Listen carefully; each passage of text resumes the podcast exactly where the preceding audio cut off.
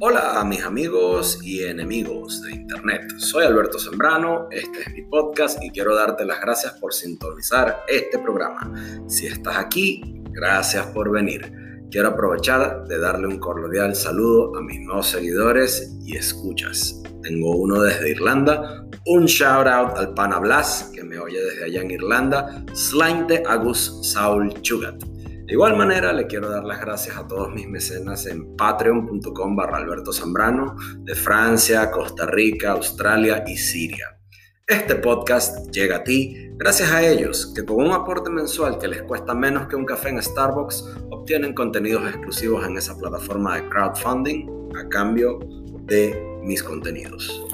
También este podcast llega a ustedes gracias a Anchor FM, la plataforma gratuita de Spotify que pone mi voz en el Internet, distribuye mi podcast a las grandes plataformas como Apple Podcasts, Google Podcasts, Breaker y Spotify, me monetiza mi programa sin un mínimo de escuchas y es muy sencilla de emplear. Si sabes grabar una nota de voz, si sabes mandar un mensaje de texto, sabes usar y sabrás usar Anchor.fm.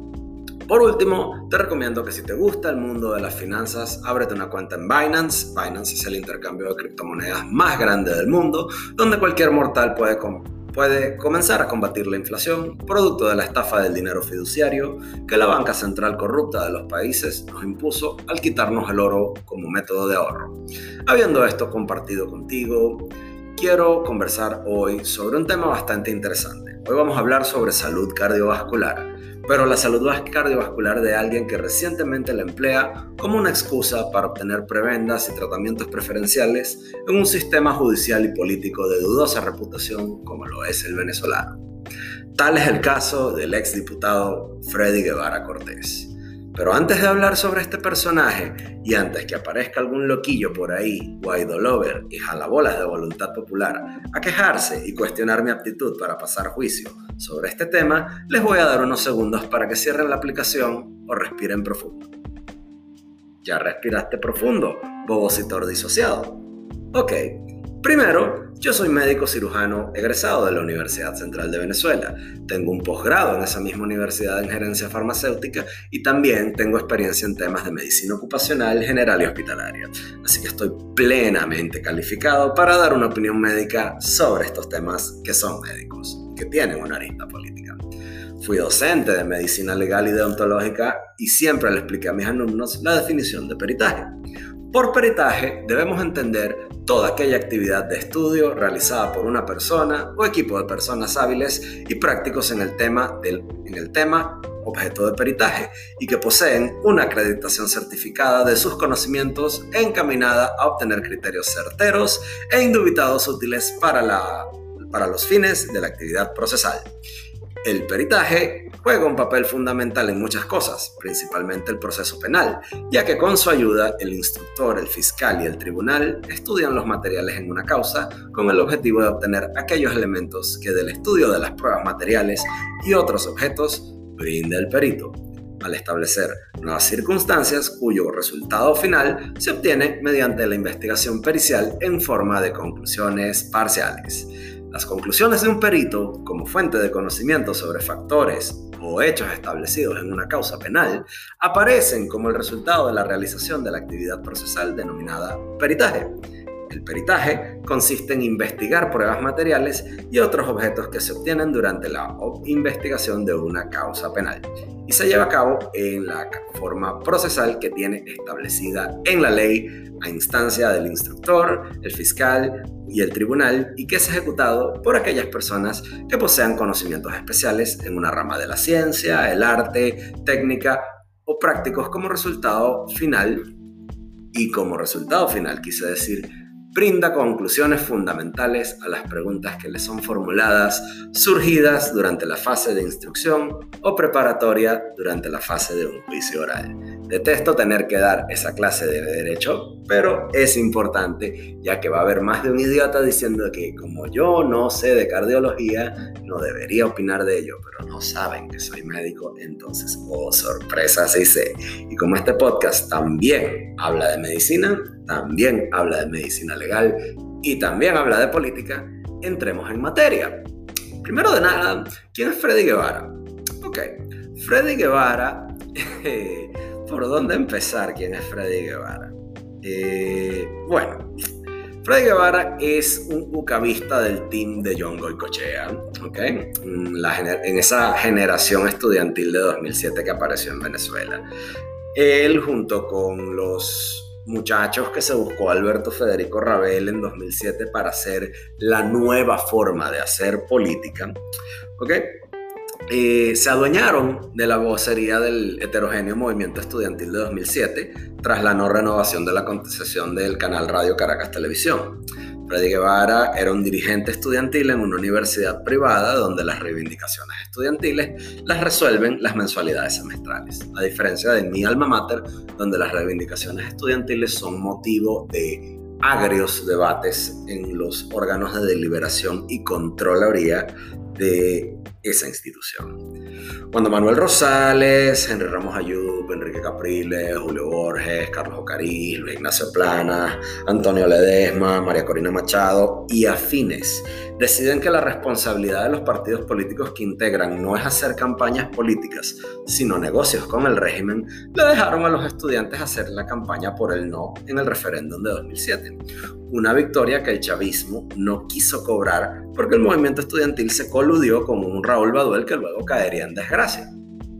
Un año después, los políticos irresponsables que no quisieron hacer su trabajo desde los partidos le ofrecen una candidatura a Freddy Guevara en el, Cabildo Metropolitano. ¿Y qué ocurre? Freddy Guevara logra convertirse en una especie de joven concejal muy similar al otro farsante que fue concejal también con otro alcalde mayor que se llamaba Ramón Muchacho y trabajó con Alfredo Peña. Eh, como concejal, bueno, no logra otra cosa sino aprender las malas costumbres de los políticos en los cargos públicos, cultiva un clientelismo y una red de contactos que los enchufa a la teta del poder que lo va acercando a las órbitas de voluntad popular. Ese partido naranja, creado a la imagen y semejanza de Leopoldo López, luego de que a este lo votaran de Primero Justicia, un partido que le fundó su mamá, Antonieta Mendoza de López, con influencias de PDVSA en la, de la PDVSA meritocrática de la PDVSA que los boomers añoran, de la PDVSA meritocrática de la era guanábana, para después eh, salir como corcho de limonada de ahí. Leopoldo López después se fue al Nuevo Tiempo, donde también lo votaron y bueno, fundó la voluntad popular. Eh, volviendo a Freddy, Freddy llega por consenso, que no decir rosca, este enano de estatura y de estatura moral queda escogido como candidato a unas elecciones parlamentarias en 2015 por el partido MUD del Estado Miranda. Se codea con un dinosaurio conspirador comunista llamado Jesús Torrealba, alias el Chugo, un, tipo que no pudo terminar la academia militar y se enconchó a escribir panfletos para los comunistas. Eh, Freddy también se codea con el póster boy eterno de la corrupción ADECA, Henry Ramos, que es un carajo que tiene al cuñado, al suegro y a los hijos guisando contratos petroleros. Julio, con Julio Borges, el CJ jesuita que montó los jueces de paz con dinero de PDVSA, y el colaborador del chavismo y la bancada de Manuel Rosales, Enrique Márquez, en una cosa llamada Comando Venezuela Unida, para tratar de unificar algún tipo de acción opositora.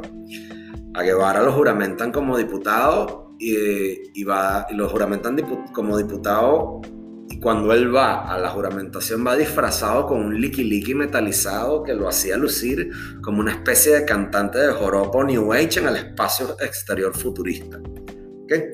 Mientras yo era un dirigente de derecha en una escuela de medicina con una relativamente poca pero fiel audiencia creyente en los principios de la civilización occidental, Freddy era un miembro de una banda de rock y el tipo cool de la universidad. En entrevistas decía que sus inspiraciones políticas eran Bill Clinton y Tony Blair, y como dirigente tipo cool de la UCAP, que ocupaba en los cargos de representación estudiantil porque en esa casa de estudios privada las elecciones son concursos de popularidad y no contiendas ideológicas duras por reivindicaciones estudiantiles. Bueno, ¿qué ocurrió? Que cuando los estudiantes protestábamos y llevábamos adelante las acciones de calle, las guarimbas y las protestas y la agitación necesaria para hacer retroceder a Hugo Chávez en sus pretensiones de instalar dictaduras a lo cubano, a punta de Smartmatic, ¿qué hacía Freddy? Freddy estaba con sus amiguitos en la mesa de la unidad, rosqueando a quien le iban a dar cuál cargo en cuanta elección estudiantil y nacional había. Freddy Guevara estuvo presente en el momento en el que la dirigencia de la oposición estuvo dispuesta a reconocer que fue derrotada en las elecciones de la reforma constitucional. Días después, en lo que se conoció como el Pacto del Tamanaco, el ex rector Vicente Díaz, en un desayuno en ese hotel, le pidió a Freddy Guevara y a los estudiantes que estaban allí que no presionaran al CNE de publicar las actas de 4.542 mesas electorales que, de ser contabilizadas, revertirían la victoria opositora. Freddy Guevara sabe muy bien que el 2 de diciembre de 2007 hubo votos que nadie quiso contar y que eso evitó una victoria pírrica. A este dirigente estudiantil lo sedujeron los partidos con dinero y poder y se convirtió en el típico político venezolano de carrera. Y el que sabe bien cómo se mueve la sucia y gasteril política venezolana también sabe lo tramposo que es el gobierno, especialmente cuando de elecciones se trata. El poder por el poder hace que, en cierto modo, la gente deje atrás sus principios, si es que Freddy tuvo algunos en algún momento. Freddy, que hablaba de libertad de expresión y salir a la calle a defender nuestros derechos, hoy día nos pide que nos lancemos por el mismo matadero electoral, que apoyemos acuerdos mesiánicos de salvación con su otro compañero generacional Juan Guaidó y afines, ¿no? Este pana llega a diputado y todo cambia en el momento en el que llega a diputado, ¿no? Se cambia el uniforme de dirigente estudiantil, o sea, con el Blackberry, la camisa Columbia, el bolso cruzado Mario Hernández, los pantalones khaki y los, y, zapaticos, ¿ok? Y lo sustituye por ese Licky New Age, los trajes de Clement que se paga a la medida y la moto en la, que se, en la que se trasladaba la cambia por un Audi que un pana que vive afuera le prestó para que se trasladara por su seguridad. Cuando alguien le pregunta, cuando eh, los periodistas le preguntaron a Freddy de quién era el Audi blindado en el que se trasladaba, Freddy Guevara decía que no quería contestar porque pondría en riesgo la integridad física de quien se lo prestó. Pues el que sabe cómo funciona el mundo de los blindados sabe que todo vehículo blindado en Venezuela, según la legislación, pasa por un registro ante los organismos policiales que controla el régimen chavista. Y segundo, ¿qué le pidió este pana a cambio a Freddy para hacer eso? Porque en política no hay, no, no hay un almuerzo gratis, todo es quid pro quo, algo por algo.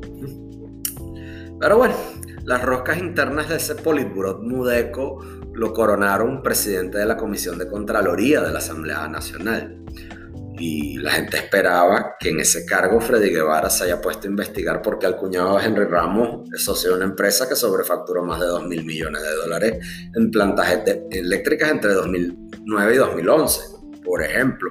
Podría investigar los guisos de los empleados de Víctor Vargas o los casos de nepotismo de Cilia Flores, pero no el diputado del partido opositor decidió ponerse a jugar Pokémon Go en, el hemiciclo de la Asamblea Nacional, lo publica sin tapujos en sus redes sociales y se lo toma a burla cuando todo el mundo le reclamó por sus actuaciones, ¿no? Pero bueno, o sea, el diputado del partido no hace otra cosa sino jugar Pokémon. Eh, y en vez de legislar tampoco, eh, o sea, en vez de legislar tampoco investiga, tampoco investigó a Mauro Livi y a los enchufados, sino que les dio cartas de buena conducta para evitar que la OFAC los sancionara.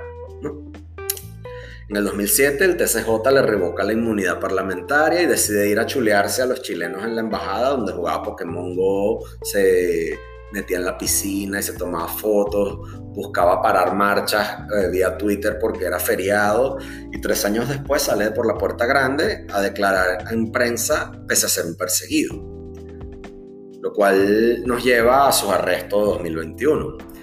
En julio de 2021, un convoy de los servicios policiales del chavismo rodea a Freddy Guevara en una autopista caraqueña para detenerlo en condiciones peculiares. En lugar de llevárselo esposado en el acto con una bolsa en la cabeza como se llevan a los verdaderos presos políticos, le permiten hacer un Instagram live de varios minutos de duración donde dice que pobrecito él, que se lo llevan preso, da una ronda de preguntas y respuestas y luego un mes después reaparece porque los dialogantes de México dicen que el Freddy Pokémon tiene un problema cardíaco. Entonces, este problema cardíaco lo tenemos que desglosar.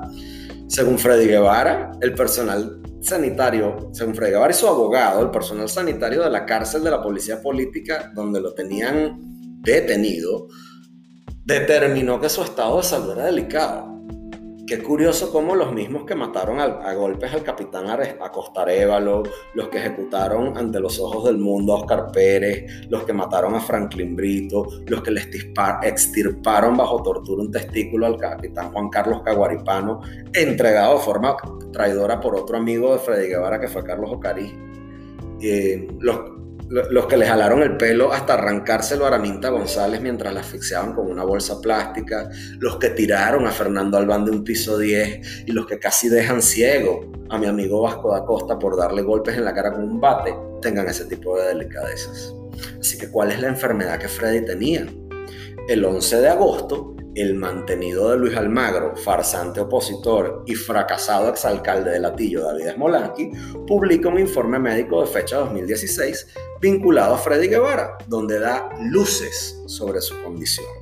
El texto se los voy a leer y les voy a traducir la jerga médica a la común, lo que esto significa y les voy a dar mi valoración del asunto.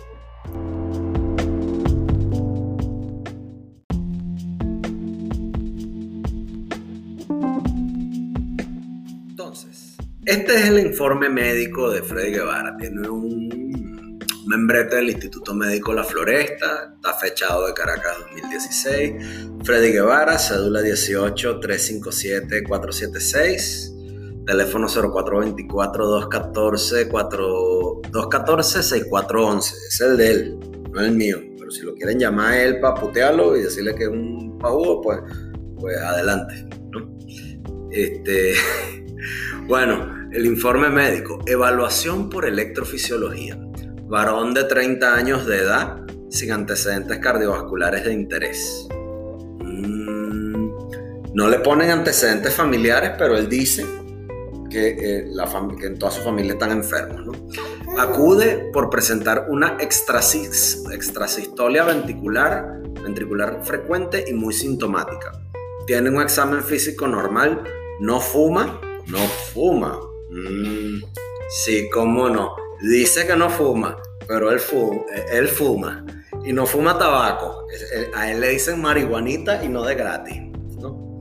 Bueno, el electrocardiograma y el holter de 12 derivaciones mostró extrasistolia ventricular monotípica. Monotópica, perdón. Frecuente en forma de bigeminismo y taquicardia ventricular sostenida de moderada densidad. Taquicardia ventricular del tracto de salida del ventrículo derecho. De un total de 110.000 latidos registrados, 15% eran sístoles extraventriculares. Él no refiere a haber tenido síncope, le hicieron un, un ecocardiograma transtorácico que descartó cualquier cardiopatía estructural, o sea, su corazón estaba bien. Su fracción de eyección del ventrículo izquierdo, que es cuánta sangre sale de su ventrículo izquierdo hacia, su, hacia la aorta, salió normal y no tiene alteraciones del ventrículo derecho. Le hicieron un electrocardiograma de 12 derivaciones y muestran una extrasístole de tracto de salida del ventrículo derecho.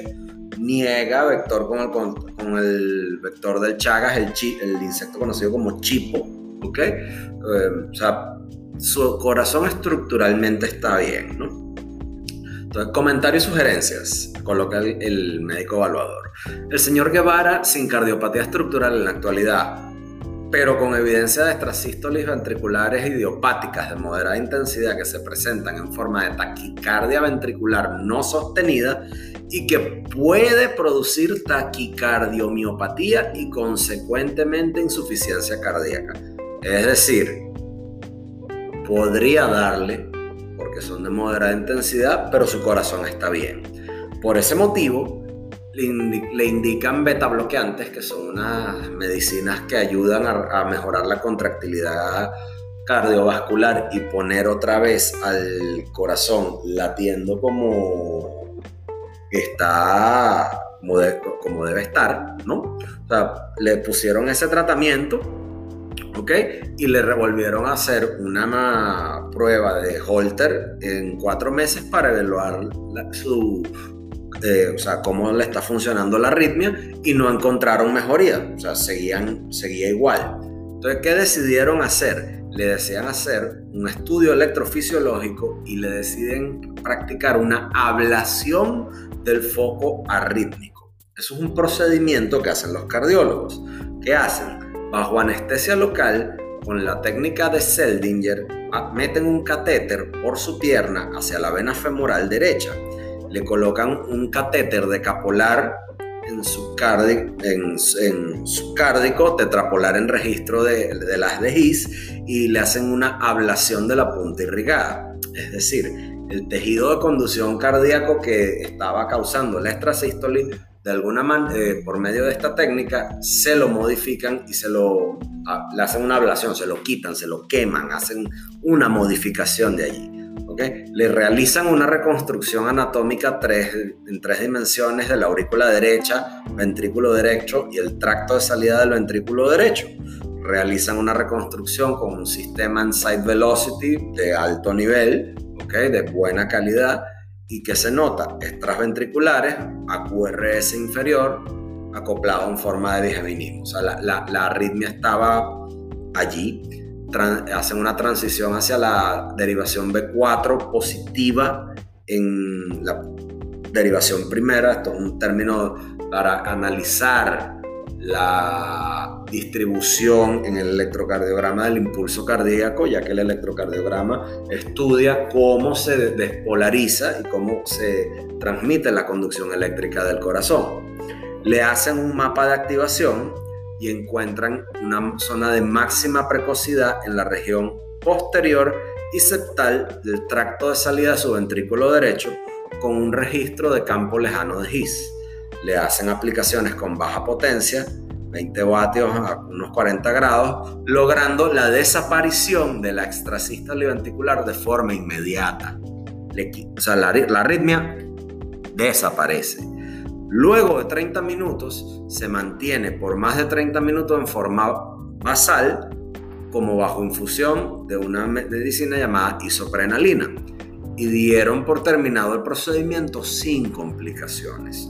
¿Cuál es el diagnóstico? Extrasistolia ventricular del tracto de, salida del ventrículo derecho de la región posteroseptal de alta densidad con una ablación efectiva del foco arrítmico. Esto lo firma el doctor Armando Pérez Silva, que es cardiólogo electrofisiólogo. Y aquí es donde tenemos que poner la lupa en una serie de cosas, ¿no? Fíjense, las taquicardias ventriculares idiopáticas, es decir, aquellas que no se relacionan con isquemia o alteraciones estructurales cardíacas que generan áreas cicatriciales, representan aproximadamente 10% de las taquicardias ventriculares. Dentro de ese grupo hay una serie de taquicardias ventriculares fasciculares, automáticas, paroxísticas inducidas por estudio y monomórficas repetitivas. Probablemente la, monomórfica es la más, más común de todas. Y dentro de ese último grupo se incluyen las taquicardias originadas en los tractos de salida ventricular, la de los músculos papilares, la de los anillos valvulares, las fasciculares y de vez en cuando las taquicardias originadas en la cruz del corazón y en distintas partes del ventrículo derecho. Entonces, ¿cuáles son los distintos tipos de taquicardia ventricular idiopática? Bueno, están las originadas en los tractos de salida ventricular, que producen estrasistolia y taquicardia de origen en el tracto de salida del ventrículo derecho. Esto es lo que Freddy Guevara supuestamente tiene. ¿okay? Es una forma muy común de taquicardia ventricular idiopática, constituye 70% de los casos y es de mayor prevalencia en mujeres. O sea, ya el hecho de que Freddy lo tenga es bastante raro y de que se lo hayan diagnosticado bastante raro y que lo haya mantenido, como él dice, oculto, privado, eh, durante cinco años es bastante sospechoso porque estos tipos son muy proclives a, mentir. No digo que el informe sea trucho, no, no cuestiono la ética del profesional que realizó este procedimiento. No, pues, o sea, sí se lo hicieron. ¿Qué pasa? Este tipo de taquicardia se presentan entre la cuarta y la quinta décadas de la vida. Freddy tiene 30, no tiene 40 ni 50, ya es otra cosa así inusual. Pero recuerden que en medicina 2 más 2 no es 4, ¿no? Y que se preocupa, que la desencadena. Bueno, la desencadena el estrés y el ejercicio. Freddy Guevara no tiene nada que estar estresado porque vivió como un pachá sin tener que pagar nada durante tres años en la embajada. Dice que está perseguido, nunca lo hemos visto cuando era dirigente estudiantil, eh, dirigente político, dirigente estudiantil haciendo una cola para comprar comida, eh, se traslada en en audio, o sea, la vida de él, en cuanto a estrés debe ser, o sea, yo me imagino que debe ser bien difícil y estresante no poder atrapar todos los Pokémon porque el equipo Rocket te los roba, pero eso, eso no tiene nada que ver con tu ejercicio político farsante de Freddy Guevara eres un farsante, chico. ¿Ok? Entonces, fíjense, hay una serie de cosas, ¿no? El, el procedimiento que le hacen, el índice de ablación en extrasístolas ventriculares, ¿ok? Eh, son una serie de es una serie de procedimientos muy estudiados en cardiología, ¿ok? Muy estudiados en cardiología, ¿ok? No hay hasta la fecha estudios que analicen el índice de ablación en procedimientos de, arritmias ventriculares y el hecho de que como ocurre en el tejido de la aurícula, que es una parte del corazón, la ablación constituye un marcador indirecto de la calidad de la lesión producida a nivel de tejido ventricular. Muchos investigadores estudian por qué el sistema de conducción eléctrica del corazón se daña a Freddy le encontraron un corazón sano con este problema, le hicieron la ablación y la cosa se calma. Entonces ahí hay que ponerle la, lupa a qué es lo que, eh, o sea, qué es lo que está ocurriendo, ¿no? Pues fíjate, una extrasístole ventricular es un, ¿cómo decirlo? Es un latido ventricular ectópico, que es un latido, el corazón tiene dos fases sístole y diástole, ¿ok? Eh, sístole se contraen, diástole se dilata, ¿ok? Las extrasístoles ventriculares quiere decir que hay un latido encima de otro y eso puede provocar dolores de pecho, molestias y demás, ¿ok? El diagnóstico es electrocardiográfico, ¿ok? Y el tratamiento suele consistir en evitar sustancias o situaciones que desencadenen esos latidos como el estrés, la cafeína y el alcohol. Freddy Guevara no está estresado, le encanta tomar café y es fanático de las birras. entonces, ahí, es donde la medicina y las fuentes abiertas de información ponen en, en evidencia que este pana no tiene nada, que lo sacaron para negociar y que el gobierno interino va en, en caída. De hecho, ya, ya de las negociaciones de México se publicó hasta en Gaceta Oficial que, oh sorpresa, reconocen al gobierno de Nicolás Maduro como gobierno legítimo y no al gobierno de Juan Guaidó. Porque si me escuchas, tú sabes que hay dos tipos de... Hay dos asambleas, dos tribunales, eh, aquí todos por duplicado. Entonces, como también es por duplicado, el, la, cara de piedra que estos tipos tienen a la hora de mentirle a la gente. ¿okay? El problema no es que Freddy Guevara haya quedado detenido, el problema es que utilice, quieran utilizar bajo el pretexto de una enfermedad que le fue tratada su liberación, que su, que su encarcelamiento fue arbitrario, puede ser, ¿okay? Em, al igual que otros políticos de voluntad popular como eh, Leopoldo López que gritaba que lo estaban torturando y no hasta el sol de hoy ha sido incapaz de mostrar una sola eh, parte de su cuerpo torturada, eh, o tipos que entran y salen de la cárcel como Gilbert Caro, Richard Mardo, o el otro farsante de Leocenis García, que hacen huelgas de hambre y salen gordos de la, de las huelgas de hambre. O sea, hay que ver lo que es un verdadero preso político y este tipo de cosas. Entonces, Freddy Guevara es uno de esos políticos balurdos, farsantes, en los que no puedes creer. Con esto me voy. Probablemente Freddy Guevara no escuche esto, pero si eres amiguito de Freddy Guevara, lo llegar porque Freddy te tenemos vigilado y sabemos que, no que lo que dices no es verdad, ¿ok? Vete del país, escoge tu exilio dorado como lo hicieron el resto de tus, de tus compañeros, ponte a jugar Pokémon Go y apártate de la política porque no has hecho nada bueno desde que apareciste por ahí, ¿ok? Ese es mi mensaje, este fue mi podcast, les quiero dar las gracias a ustedes por escucharme y nos vemos hasta en una próxima ocasión. Pásenla bien, se les quiere, gracias por venir, hasta la próxima. Chao.